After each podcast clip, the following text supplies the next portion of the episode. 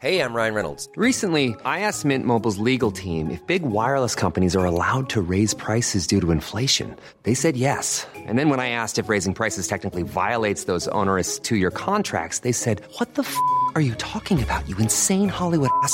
So to recap, we're cutting the price of Mint Unlimited from $30 a month to just $15 a month. Give it a try at mintmobile.com slash switch. $45 upfront for three months plus taxes and fees. Promo rate for new customers for limited time. Unlimited more than 40 gigabytes per month. Slows. Full terms at mintmobile.com.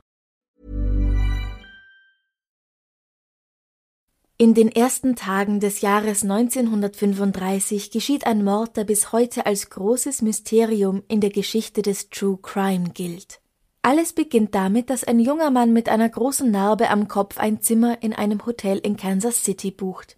Er trägt sich mit dem Namen Roland T. Owen ein, bezahlt und bezieht sein Zimmer im zehnten Stock. Was danach geschieht und warum, darüber ist sich niemand so ganz im Klaren.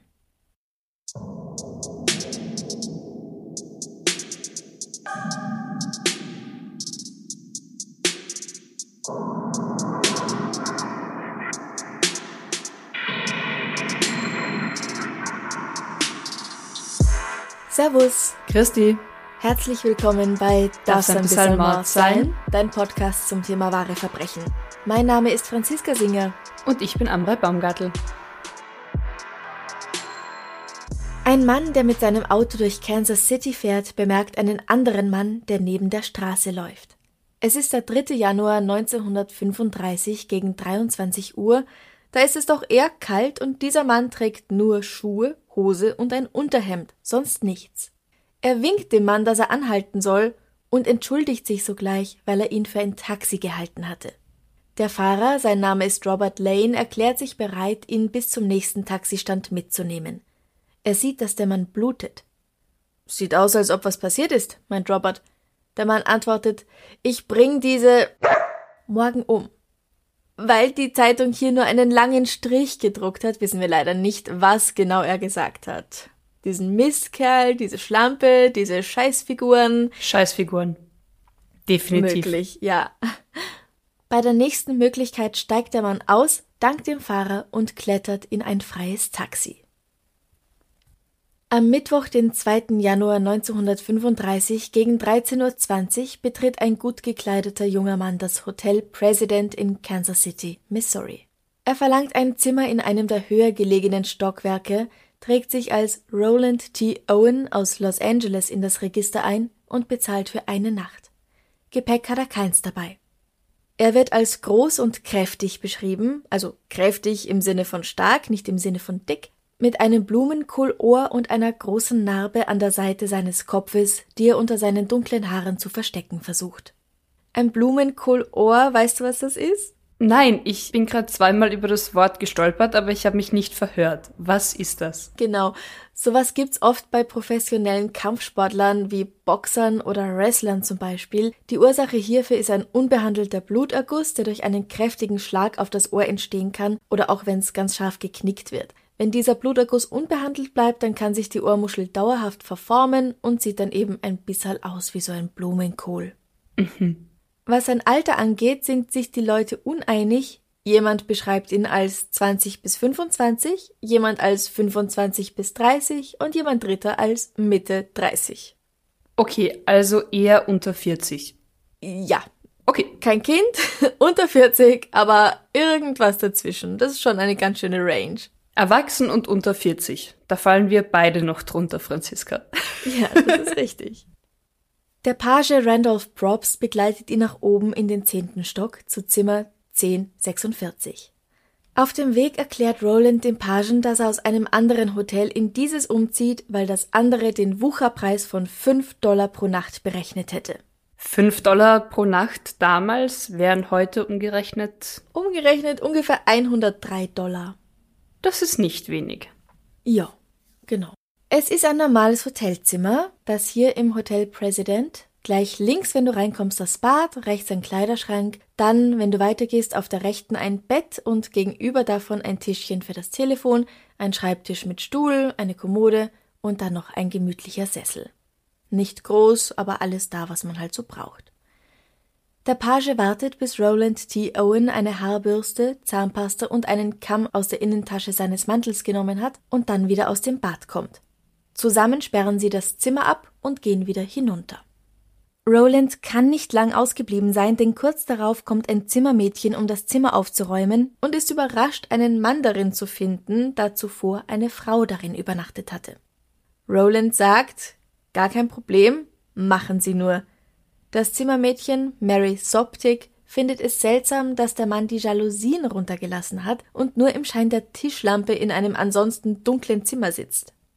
Während sie da ist, zieht der Mann seinen Mantel an, kämmt sich und geht und bittet Mary, die Tür offen zu lassen, weil er in Kürze einen Freund erwartet. Also a friend könnte jetzt auf Englisch wieder männlich oder weiblich sein. Ja.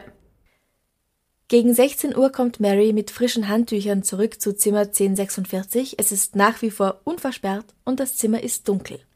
Sie sieht den Mann auf seinem Bett liegen und eine Nachricht auf dem Schreibtisch. Don, ich bin in 15 Minuten zurück. Warte. Am nächsten Vormittag gegen 10.30 Uhr kommt Mary zurück, um das Zimmer zu reinigen. Mit dem Generalschlüssel sperrt sie die Tür auf. Das ist nur möglich, wenn sie von außen versperrt ist, nicht aber, wenn sie von innen versperrt oder wenn sie unversperrt ist und tritt ein. Zu ihrer Überraschung ist der Bewohner aber nicht ausgeflogen. Er ist da. Roland sitzt im Dunkeln. Aber sie hat die Tür von außen aufgesperrt, das heißt, irgendjemand hat Roland im Zimmer von außen eingesperrt. Ja, das muss es bedeuten. Da läutet das Telefon. Roland hebt ab und Mary hört ihn sagen Nein, Don, ich möchte nicht essen. Ich bin nicht hungrig. Ich hatte gerade Frühstück. Nein, ich bin nicht hungrig. Nachdem er aufgelegt hat, wendet er sich an die Frau. Er beginnt ihr Fragen über das Hotel zu stellen und beklagt sich, dass das andere, das Hotel Mühlebach, wo er vorher war, so einen hohen Preis von ihm verlangt hatte, für ein Zimmer, das zum Innenhof geht, statt auf die Straße hinaus, genau wie das, in dem er jetzt ist. Sie kehrt wieder gegen 16 Uhr zu ihm zurück, da kommen anscheinend immer die frischen Handtücher aus der Wäscherei, und hört zwei Männer im Zimmer 1046 miteinander sprechen. Sie klopft. Eine raue Stimme antwortet, dass sie keine frischen Handtücher brauchen, was Mary seltsam findet, weil sie in der Früh alle mitgenommen hatte und daher gar keine im Zimmer sind. Am selben Abend gegen 18 Uhr checkt eine Frau im Hotel ein, sie erhält Zimmer 1048. Aus der geruhsamen Nacht, die sie erwartet hatte, wird nichts, denn ich habe zahlreiche Geräusche gehört, die so klangen, als ob sie vom selben Stockwerk kämen, hauptsächlich Männer und Frauen, die laut sprachen und fluchten. Als der Lärm anhielt, war ich kurz davor, die Rezeption anzurufen, habe mich aber dagegen entschieden. Auch der Liftboy weiß etwas Ungewöhnliches zu berichten.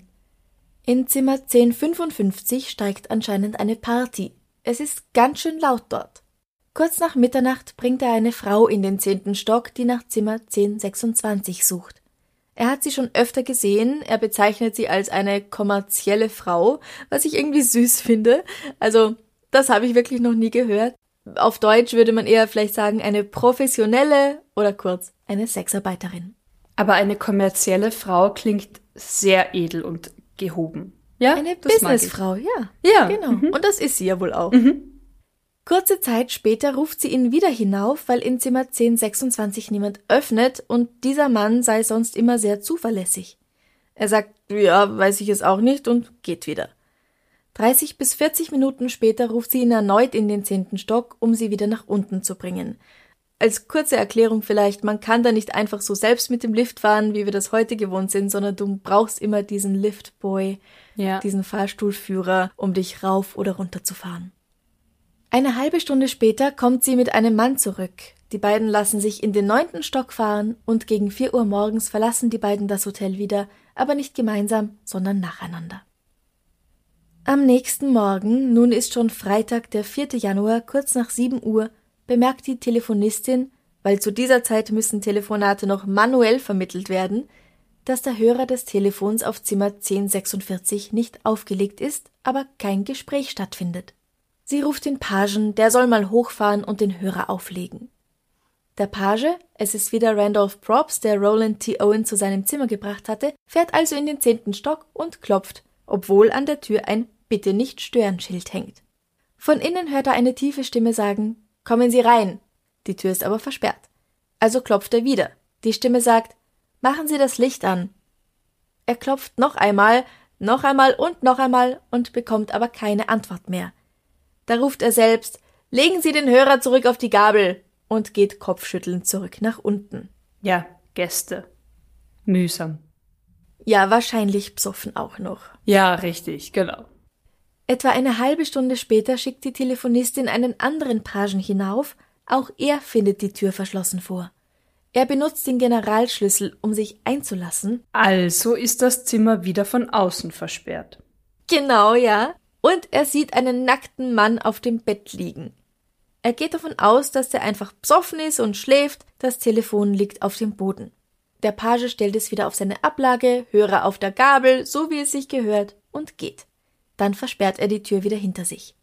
Stell dir mal vor, also selbst wenn du in einem Hotel deinen Rausch ausschläfst und da kommt dann einfach jemand von außen mit dem Generalschlüssel, räumt kurz mal das Zimmer auf und geht dann wieder. Na, es geht ja wirklich nur um das Telefon. Ja, trotzdem.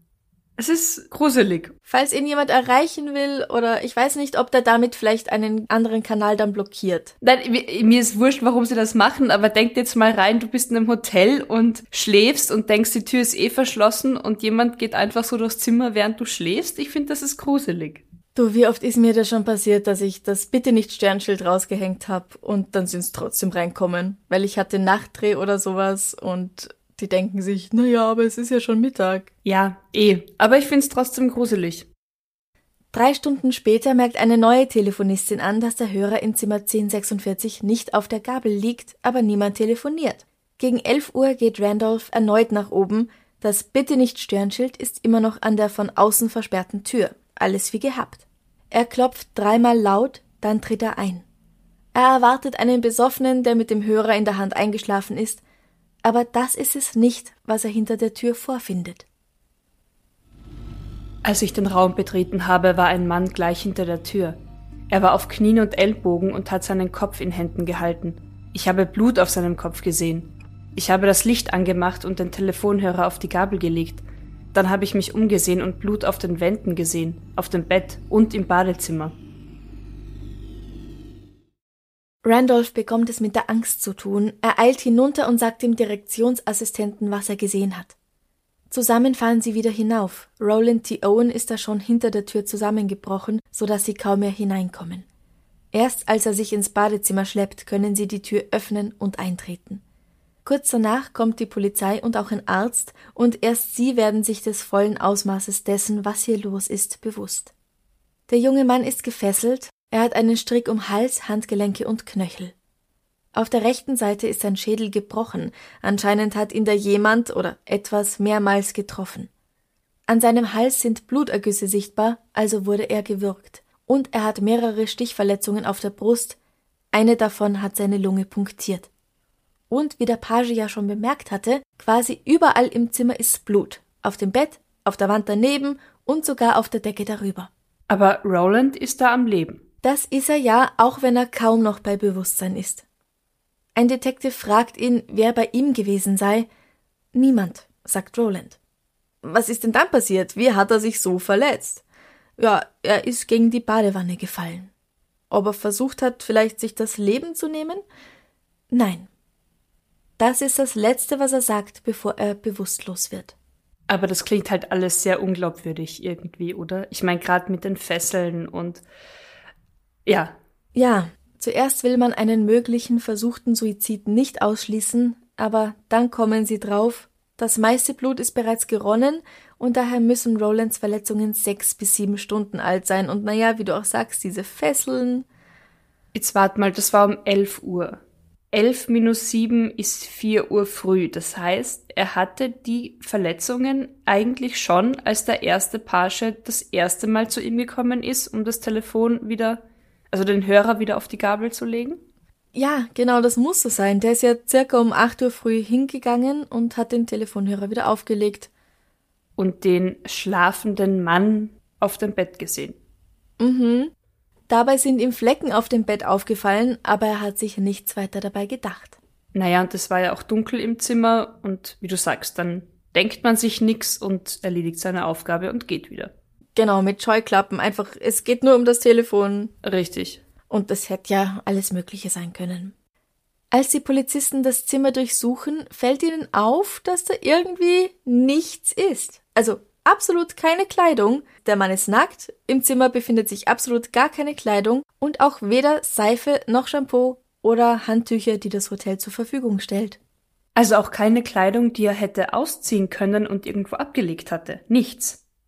Nein, gar nichts. Wow. Nicht eine einzige Socke. Und keine Tatwaffe? Absolut nichts. Kein Messer, kein Seil. Sie finden nur das Makerl von einer Krawatte, eine Haarnadel, eine Sicherheitsnadel, eine ungerauchte Zigarette und ein kleines, ungeöffnetes Flascherl verdünnte Schwefelsäure sowie zwei Wassergläser des Hotels, eins davon kaputt. Auf dem Telefontischchen können Sie vier Fingerabdrücke einer Frau feststellen. Fingerabdrücke einer Frau. Wieso weiß man das so genau? Die sind so klein, dass Sie davon ausgehen, dass sie zu einer Frau gehören. Hier möchte ich allerdings nochmal anmerken, dass bevor Roland in diesem Zimmer war, eine Frau darin geschlafen hat. Das könnten also durchaus ihre sein oder vielleicht auch die von Mary, dem Zimmermädchen. Ja, stimmt. Ja, aber was sagt das Opfer dazu? Also außer, dass er sagt, dass niemand ihm das angetan hat. Roland kann sich schon nicht mehr äußern. Auf dem Weg ins Krankenhaus fällt er nämlich in ein Koma, aus dem er nicht mehr erwacht. Kurz nach Mitternacht am 5. Januar 1935 stirbt er. Wow, okay. Was wissen wir über ihn? Gibt's irgendeine Hintergrundgeschichte, irgendwelche Hinweise, wer ihm warum was antun hätte wollen? Die Polizei von Kansas City fragt in Los Angeles an, weil er hatte ja gesagt, dass er von dort stammt, aber in LA ist kein Roland T. Owen bekannt. Noch in der Nacht ruft eine Frau im Hotel President an und bittet um eine Beschreibung des Mannes und sagt, dass das Opfer in Clinton, Missouri wohnt. Das liegt circa 130 Kilometer südöstlich von Kansas City. Man hat also direkt den Verdacht, dass seine Angaben falsch sind. Nun senden sie seine Fingerabdrücke an das Justice Department's Bureau of Investigation, das zukünftige FBI, und versuchen herauszufinden, wo er war, bevor er im Hotel President eingecheckt hat. Er hat ja zwei Angestellten, Randolph und Mary, vom Hotel Mühlebach erzählt. Dort erinnert man sich an einen Mann, auf den die Beschreibung passt. Groß, kräftig, große Narbe am Kopf. Dort war er allerdings unter dem Namen Eugene K. Scott registriert. Auch unter diesem Namen können Sie in Los Angeles niemanden finden. Und davor war er in einem anderen Hotel zusammen mit einem unbekannten Mann. Okay, also davor war der eigentlich unbekannte Mann mit einem zweiten unbekannten Mann in einem anderen Hotel. Das sind ja großartige Hinweise. Das sind die einzigen, die man hat. Ah, Der Tote wird in einem Bestattungsunternehmen ausgestellt. Laut Berichten kommen zwischen 50 und mehr als 300 Personen, um ihn anzusehen. Je nachdem, wem man Glauben schenken möchte. mhm, mhm. Darunter ist auch Robert Lane, der Mann, der am 3. Januar gegen 23 Uhr einen jungen Mann mitgenommen hatte. Er identifiziert ihn eindeutig als denjenigen, aber niemand weiß, woher er kam oder wohin er danach gefahren ist. Ah, daher die Geschichte am Anfang. Genau. Im Hotel hat jedenfalls niemand bemerkt, dass ein Gast nur in Unterhemd und Hose zurückgekehrt wäre. Und ja, da kann ich auch gleich die Luft rausnehmen. Das ist zwar die bekannteste, beliebteste Theorie, aber laut Polizeiakten wurde diese Spur untersucht und der Mann ist nicht unser Roland. Da hat der Fahrer im Dunkeln wohl nicht so gut gesehen. Die Polizei findet nämlich den Taxifahrer, der den jungen Mann danach mitgenommen hat, und der kann sagen, wo er ihn abgeliefert hat. Dort finden die Ermittler einen jungen Mann von 20 Jahren, der zugibt, in jener Nacht in eine Schlägerei geraten zu sein. Es ist also wahrscheinlich, dass unser Mann Roland das Hotel in dieser Nacht überhaupt gar nicht verlassen hat. Gut, und wie du sagst, es war Nacht, der war ja auch verletzt, der Mann an der Straße. Das ist naheliegend, dass man sagt, ja, ein junger Mann, ach, das war sicher der. Die Haarfarbe war vielleicht gleich. Genau, und er hat sich hinten reingesetzt. Also so, Ja. so wahnsinnig gut wird er ihn nicht gesehen haben. Ja. Jemand anders will ihn mit zwei Frauen in verschiedenen Bars gesehen haben. Wir haben ja vorher auch gemeint, na ja, vielleicht ist er psoffen. Also in Kansas herrscht zu dieser Zeit eigentlich noch Alkoholverbot, auch wenn die Prohibition offiziell zwei Jahre zuvor geendet hatte. Aber Ich habe nachgeschaut, auch heute gibt's noch sehr strenge Regeln in diesem Bundesstaat. Du bekommst nicht einfach so überall ein Bier, an manchen Orten gar nicht. Das sind sogenannte trockene Städte. Und an anderen Orten nur, wenn du eine komplette Mahlzeit dazu bestellst. Oh. Mhm. Äußerst kompliziert in den USA, aber Hauptsache Land of the Free und so weiter. Ja, dafür haben sie viel zu viel absurde Verbote und Maßregelungen. Das, Ja. ja. Mhm. Stell dir vor, du willst einfach nur ein kleines Bier und du musst ein ganzes Schnitzel dazu bestellen. ja, es ist ein teurer Rausch, ja. Ja. Aber machen wir jetzt mal mit der Identifikation des Toten weiter. Sein Bild wird auch an die Zeitungen weitergegeben und einige Personen melden sich. Darunter ein Ernest Johnson aus Kansas City, der meint, er sei sein Cousin Harvey. Seine Schwester kommt dann auch, die meint aber, dass Harvey schon seit fünf Jahren tot sei, das könne ja also unmöglich sein. Und Ernest ist so, hä? Was? Verstehe ich nicht. ja, seltsam. Ein Veranstalter von Wrestling-Matches hält ihn für Cecil Werner, der wollte sich einige Wochen zuvor für Kämpfe anmelden. Der, für den Cecil früher gekämpft hatte, meint allerdings, dass das Opfer ganz anders aussieht. Das kann also nicht sein.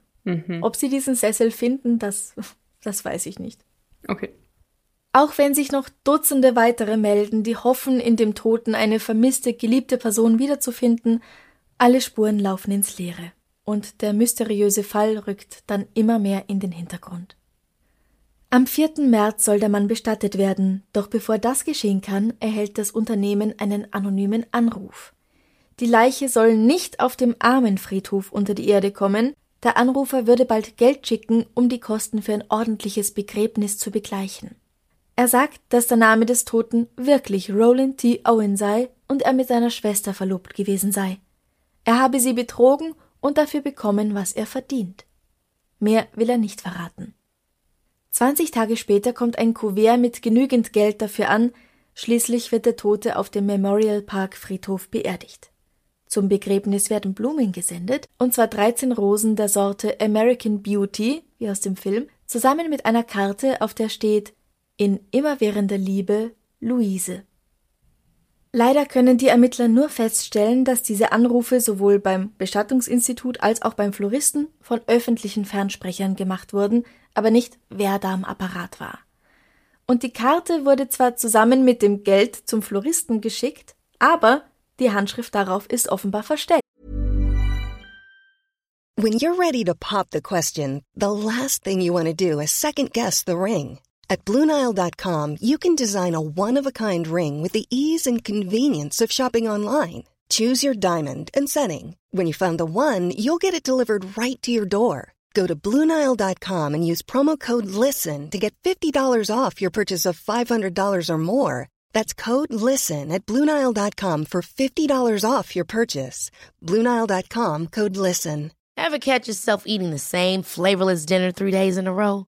Dreaming of something better? Well, HelloFresh is your guilt-free dream come true, baby. It's me, Kiki Palmer. Let's wake up those taste buds with hot, juicy pecan-crusted chicken or garlic butter shrimp scampi. Mm. Hello Fresh. Stop dreaming of all the delicious possibilities and dig in at HelloFresh.com. Let's get this dinner party started.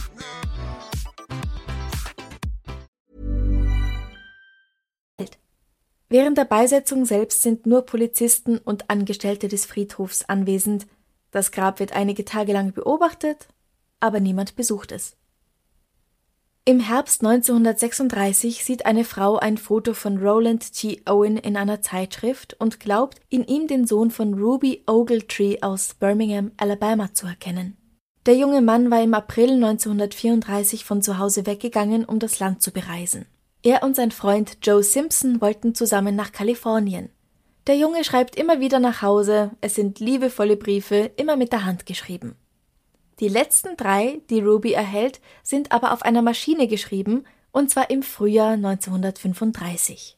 Ja, aber warte, da ist doch unser Unbekannter schon längst tot.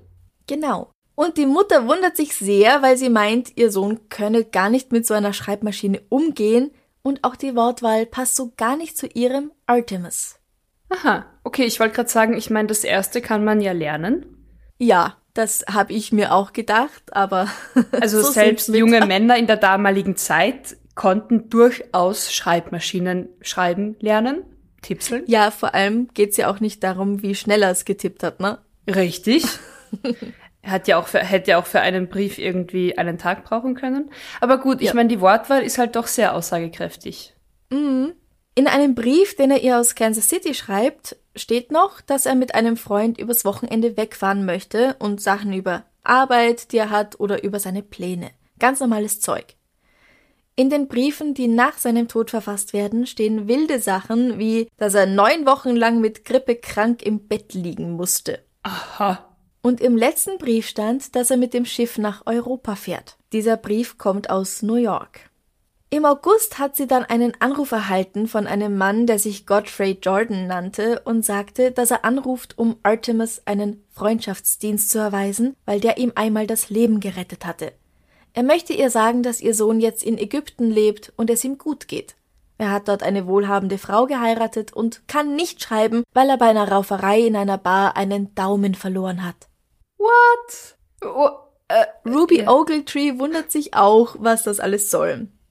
Dieses Telefonat dauert 45 Minuten und sie meint, es war seltsam. Mhm. Sie sorgt sich sehr, auch weil ihr Artemis erst 17 Jahre alt ist. Sie wendet sich sowohl an die US-amerikanische Botschaft in Ägypten als auch an J. Edgar Hoover, den Leiter des FBI. Weder in Ägypten noch bei den Schifffahrtsgesellschaften in den USA hat man einen Artemis Ogletree verzeichnet. Schließlich schreibt sie sogar an den Präsidenten Franklin Roosevelt. Ich habe Sorge, dass er mit einer Gang zu tun hat oder ihm etwas zugestoßen ist. Er war immer ein guter Junge mit hohen Idealen. Ich muss einfach eine Spur finden. Wenn er Schwierigkeiten hat, will ich das wissen. Nun, nachdem sie dieses Foto in der Zeitschrift gesehen hat, wendet sich Ruby an das Kansas City Police Department. Und sie identifiziert ihn als ihren Sohn, und zwar anhand der großen Narbe an seinem Schädel, die er sich als Kind bei einem Unfall mit einem Topf mit heißem Fett zugezogen hatte. Das heißt, jetzt, fast zwei Jahre nach seinem Tod, ist er tatsächlich endlich identifiziert. Ja. Aber man weiß immer noch nicht, warum ihn jemand so schrecklich zugerichtet hatte. Oder warum er sich in den Hotels mit verschiedenen falschen Namen registriert hatte. Wer ist Luise? Wer ist dieser Godfrey Jordan, der seine Mutter angerufen hat? Wer hat ihr die Briefe gesendet? Wer hat Grab und Blumen bezahlt? Und was ist eigentlich wirklich passiert in Zimmer 1046?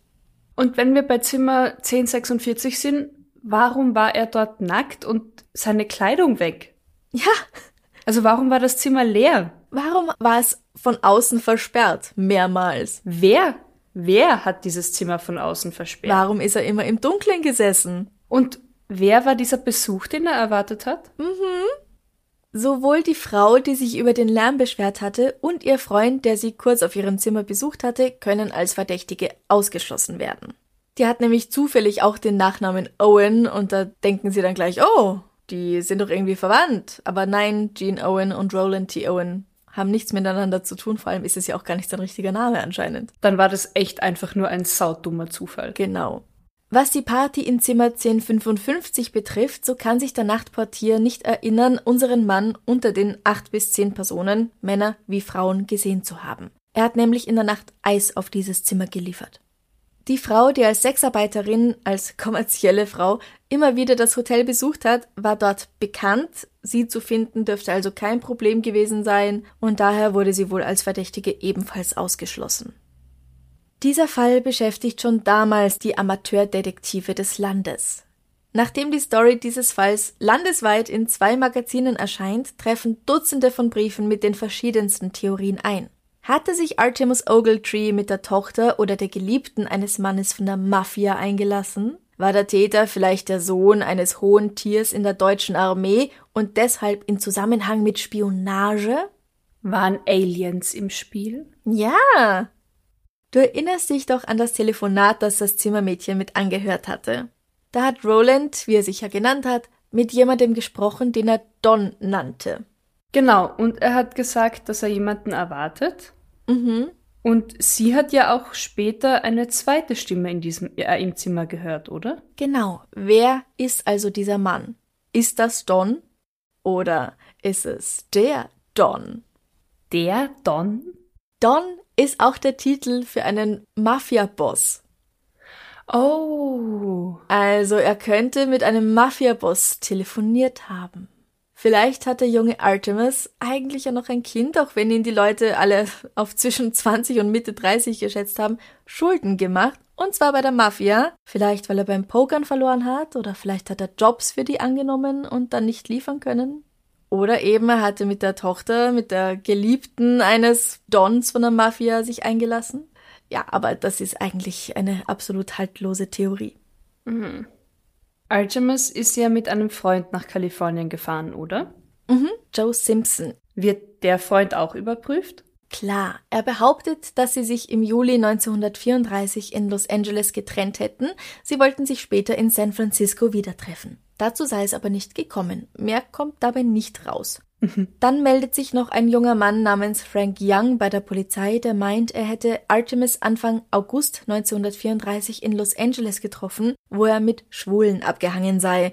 Damals großes, riesengroßes Ding, weil Homosexualität ah. ganz furchtbar und verboten und so. Zum Glück hat sich das ja geändert. Mit einem von ihnen, er sei älter gewesen, 45 bis 50 Jahre alt, sei Artemis Mitte August nach Kansas City gefahren. Und das stimmt auch. Dort bezieht er, wie die Polizei dann herausfindet, im Oktober ein Zimmer im St. Regis Hotel und schreibt seiner Mutter auch von dort, dass er Arbeit gefunden hat und mit einem Kollegen zusammenlebt. Aha, und das ist noch ein Brief, den er tatsächlich den er geschrieben tatsächlich hat. wohl geschrieben hat, genau. Ja. Das kann eben auch überprüft werden. Von Frank Young weiß die Polizei, dass Artemis sich hier den Namen Duncan Ogletree gegeben hat und ein Duncan Ogletree und ein Donald Kelso wohnen tatsächlich zusammen in diesem Hotel, und zwar von Ende Oktober bis zum 31. Dezember 1934. Dann ist er ja wohl mit einem völlig neuen Pseudonym ins Mühlebach gegangen und von dort weiter mit dem nächsten Pseudonym ins President. Okay, aber dann macht das Telefonat mit Don sehr viel mehr Sinn. Also Donald Kelso, Don, die Abkürzung davon? Ja, genau, jetzt ergibt Sinn. Aber wer ist dieser Don? Richtig. 1937 wird in New York ein Mann namens Joseph Martin verhaftet, nachdem er einen Mann erschossen und versucht hat, seinen zerteilten Leichnam mit abgetrenntem Tattoo, damit man ihn nicht erkennt, in einem Koffer zu verschicken. Der Täter, der auch als Joseph Ogden, Oslin oder Marshall bekannt ist, verwendet auch den Namen Donald Kelso. Und Donald Kelso ist jetzt nicht so wie, ich weiß nicht, John Smith, Thomas Müller, ein Name, den es einfach total oft gibt. Ja. Sondern schon eher was, wo jetzt nicht 30 Leute in jeder Stadt so heißen. Seine Handschrift deckt sich wohl mit der von Briefen an Ruby Ogletree, Artemis Mutter, heißt es. Hm. Heißt es. Denn das FBI, das sich den Fall 1950 nochmal ansieht, findet, dass die Signatur im Hotel absolut nicht mit seiner übereinstimmt. Auch wenn er schließlich wohl doch nicht als Verdächtiger in diesem Mord in Frage kommt, gibt es einige, die nach wie vor glauben, dass er der Don aus Kansas City gewesen sein muss. Auch weil dann später noch ein Brief aus New York kam und er dann in New York war. Ah, okay. Also war er vielleicht ein Geliebter von Artemis oder sein Zuhälter oder beides? Ja. Denn ich kann mir durchaus vorstellen, dass Artemis sich der Sexarbeit zugewendet hat. Ja. Sein Freund Joe Simpson ist ja 23, als sie zusammen losziehen, also sechs Jahre älter, und er könnte den Jüngeren durchaus ausgenutzt haben. Oder er hat dann in Kalifornien jemand kennengelernt, der ihn dazu gebracht hat. Oder er hat sich einfach einen Sugar Daddy gefunden und ist dann mit dem weitergereist, weil sie auch, weil er seiner Mutter auch geschrieben hat, oh, wir fahren ein Wochenende weg und so. Mit seinem Kollegen Genau, und ich, also auch wenn man seiner Mutter viel erzählt, ich glaube, das ist jetzt nichts, was man in Briefen so ausschweifend erwähnt. Und schon gar nicht, wenn es sich eben um homosexuelle Kontakte handelt. Also. Nicht 1935. Ja. Und Kollege und Partner ist ja so schön vielseitig auslegbar. Absolut. Geschäftspartner, ja, in welchen Geschäften?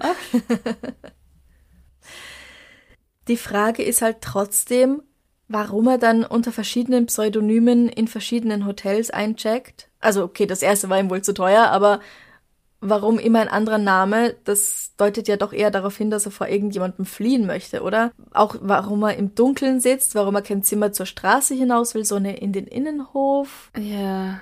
Also es ist äußerst mysteriös. Möglichst weit oben, das hat er ja auch verlangt, Mhm. oder? Mhm. Ja. Also auch wenn wir jetzt einige Fragen beantworten konnten, wirft dieser Fall immer noch sehr viel mehr Fragen auf. Er gilt bis heute als ungelöst, auch wenn die Polizisten noch in den 50ern versucht haben, ihn aufzuklären. In den Akten steht da meistens sowas vermerkt wie ich werde die Ermittlungen weiterverfolgen und dann kommt nichts mehr, weil sie wohl auch nichts Neues herausfinden konnten. Ja, okay. Ich bin ganz sicher, dass wenn man die Wahrheit wüsste, sich alles ganz einfach erklärt und kaum Fragen übrig bleiben. Ja, wenn man die Wahrheit wüsste, natürlich, ja, hätte man auch Antworten auf Fragen. ja. Aber weil wir einfach seit fast 90 Jahren nur so Bruchstücke kennen und auch ganz viele Autoren und Journalisten immer wieder Dinge dazugedichtet haben, ist es schwierig, sich bei diesem Fall noch wirklich auszukennen. Und so bleibt er einfach durch und durch mysteriös. Oh wow. Du hast letztens gesagt, wie wenig du ungelöste Fälle magst. Und da ja, ich gedacht, danke Franziska. Ja, genau. Eigentlich sollten wir mal wieder einen ungelösten Fall machen. Wie kann ich Amra eine Freude bereiten? Genau. Ja, vor allem, was ist in dem Zimmer passiert? Auf wen hat er gewartet? Warum und vor allem wie und von wem wurde er von außen eingesperrt? Warum hat jemand all seine Sachen mitgenommen? Das wäre so ein Fall, den man wahrscheinlich super lösen könnte, wenn man Überwachungskameras gehabt hätte, wenn man das Ja. Videomaterial gehabt hätte.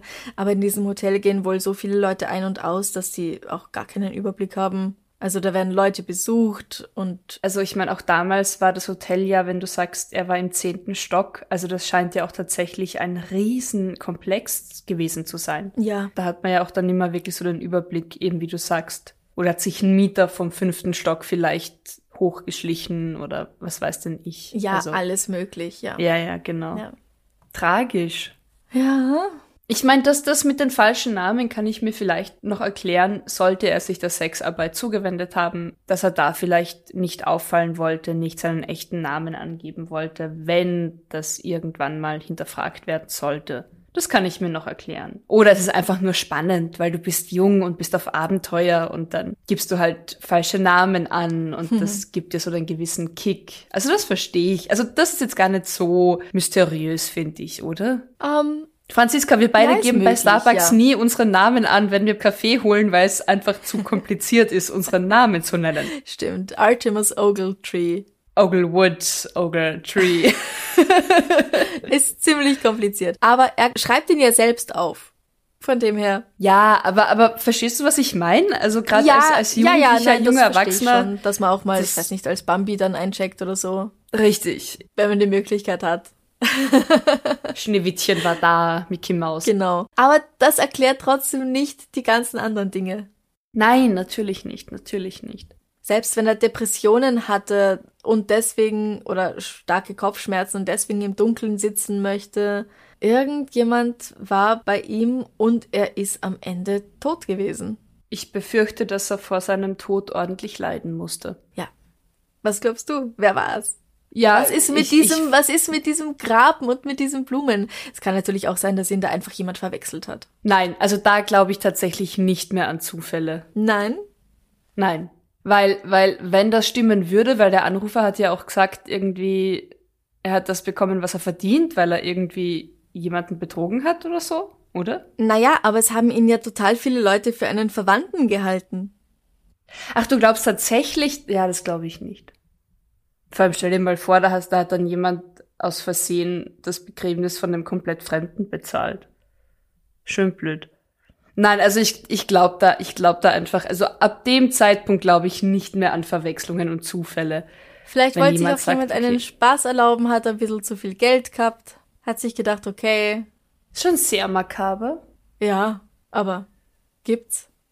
Die Person hat ja auch Ja, gemeint, eh. nein, der heißt wirklich Roland T. Owen. Und dann hieß er wohl nicht so, weil er wahrscheinlich mit großer Sicherheit Artemis Ogletree war. Vielleicht ist es auch ein Ablenkungsmanöver, man weiß es nicht.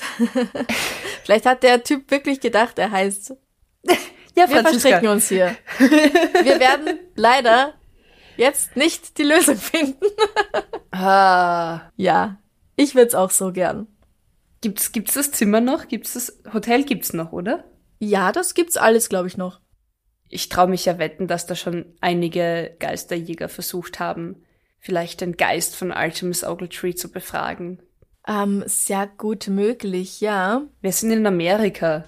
Mich würd's wundern, wenn's noch niemand probiert hat. Ja, mich auch. Machen wir noch was Schönes zum Abschluss. Franziska, was war oder ist, nein, bei dir war es, das Lieblingsfach in der Schule? Ähm, Englisch und Geschichte. Ah ja, warum? Warum? Weil ich Englisch und Geschichte mag und interessant finde.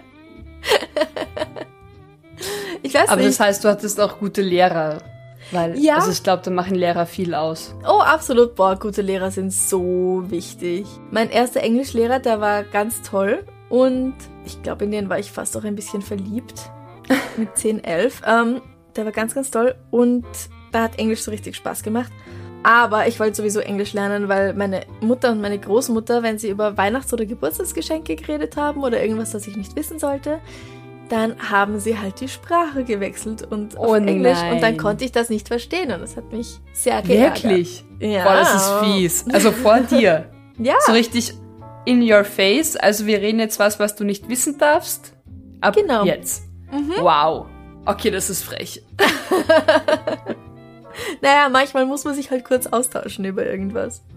Ja. Ja, und damals gab es ja noch keine schnell mal SMS schreiben oder so. Ja. Ja, genau, so alt bin ich. Und Ja. ähm, Geschichte, war, ich weiß noch, wie ich mal im Geschichtsunterricht vorne saß, weil ich gerade abgeprüft wurde. Und der Lehrer hat mich gefragt nach irgendeinem österreichischen Herrscher und ich habe gesagt, ja, Karl, nein, falsch. Otto, nein, falsch. Ludwig, nein, falsch. Franz, nein, falsch. Ähm, Leopold, Josef. falsch. Und, ja, irgendwas. Und dann habe ich gesagt, pff, ja, okay, dann weiß ich es auch nicht. Ich glaube, das hat ihm nicht so gefallen. ähm, ja, bei dem war Geschichte auch nicht so spannend. Aber in der Oberstufe dann die Lehrerin, die mochte ich gern. Die hat auch Englisch unterrichtet. Und ich weiß nicht, ich finde das einfach interessant, wie es halt früher so war. Mhm. Ganz einfache Erklärung. Spannend. Und das, wir sagen es ja auch immer wieder, die Leute sich einfach an Null verändert haben, eigentlich. Wobei, Das stimmt. in Wirklichkeit habe ich in der Schule darüber nicht so sehr viel gelernt, dass die Leute eh immer gleich bleiben. Ja, sie hatten halt andere, andere Werkzeuge vielleicht oder andere Rituale, aber unterm Strich Ja. das Gleiche, nur halt anders. Ja. Und du, was waren deine Lieblingsfächer? Ah, puh. Ich mochte Latein wahnsinnig gern. Mathe, wenn es logisch genug war. Ich war echt gut in Mathe. Mathe ich ist doch überleg, logisch, was ich- oder? Ist das nicht die Definition von Mathe? Logisch sein. Ja, richtig. Also wenn man es versteht halt, klar. Aber es hat so sowas. Du hast einen Lösungsweg und wenn du den korrekt anwendest, dann, dann ist es egal, was die Zahlen machen. Also das mochte ich irgendwie. und Latein tatsächlich, mein Oberstufenlehrer war grandios. Meine Unterstufenlehrerin war okay. Weil es für mich, glaube ich, auch wie du sagst, also vor allem in der Oberstufe, wir haben dann auch ganz viele Originaltexte übersetzt. Und da kriegt man ja auch Einblick in die Geschichte von damals, in die Rituale und Traditionen von damals, antikes Rom und so. Und das fand ich irgendwie spannend, weil es halt dann eben Geschichtliches und so kombiniert hat und Sprache. Und weil du bei Latein so viel Interpretationsspielraum hast. Also ein Wort kann halt acht verschiedene deutsche Worte bedeuten. Und dann kommt es halt immer auf den Inhalt drauf an, wie du das löst und übersetzt. Und das hat mir Spaß gemacht, ja. Genau. Ja, Latein kenne ich hauptsächlich von Asterix. Ich hatte es zwar zwei Jahre lang, aber ja, es ist so lang her. Also, Na gut, die Frage kommt. wie immer am Freitag auf Facebook und Instagram. Wir würden uns gern bei unseren neuen Komplizen bedanken, aber mein Computer spinnt und ich kann die Datei nicht aufmachen. Es Darum wird vertagt. nächste Woche. ähm, also sorry, aber auch wenn ihr schon ein paar Wochen dabei seid, wir werden euren Namen auf jeden Fall vorlesen, wenn mein Computer nicht spinnt und äh, ja, alles so klappt, wie Also wir das uns Ding ist vorstellen. nämlich, es gibt eine Liste, wir freuen uns, eure Namen zu nennen, aber Franziskas Computer lässt Franziska gerade nicht die Liste öffnen oder überhaupt zu der Liste kommen. Genau. Wenn ihr Komplize werden wollt, dann geht auf steadyhq.com slash darf ein bisschen Mord sein. Wenn ihr uns auf einen Burger und ein Bier einladen wollt, dann geht auf ko-fi.com slash darf's ein bisschen Mord sein. Wenn ihr ein T-Shirt von darf's ein bisschen Mord sein anziehen wollt oder eins, wo Suchst du Logik draufsteht oder eine Tasse mit Scheißfigur drauf, die man auch sehr schön im Büro dann unauffällig dem Kollegen zeigen kann. Ganz subtil einfach Ganz- mal Kaffee ja. trinken im Büro. dann schaut auf jeden Fall auf unsere Homepage. Da ist der Link dazu, da sind alle Links und wir freuen uns, wenn ihr uns am Donnerstag beim Extrablatt wieder zuhört, wenn ihr unseren Podcast liked, kommentiert, folgt, fünf Sterne gebt. Weiterempfehlt, abonniert, interagiert. Genau. Danke für die Unterstützung. Bis zum nächsten Mal. Bis zum nächsten Mal. Bussi. Bussi. Baba. Baba.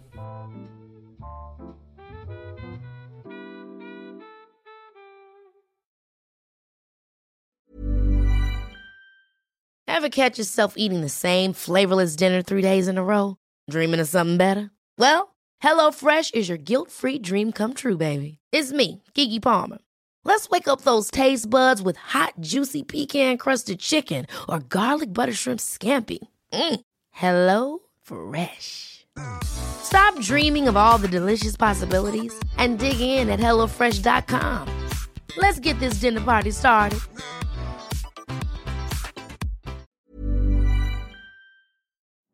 Liebe findet den unterschiedlichsten Ausdruck quer durch die Geschichte. Doch ist es wirklich immer Liebe?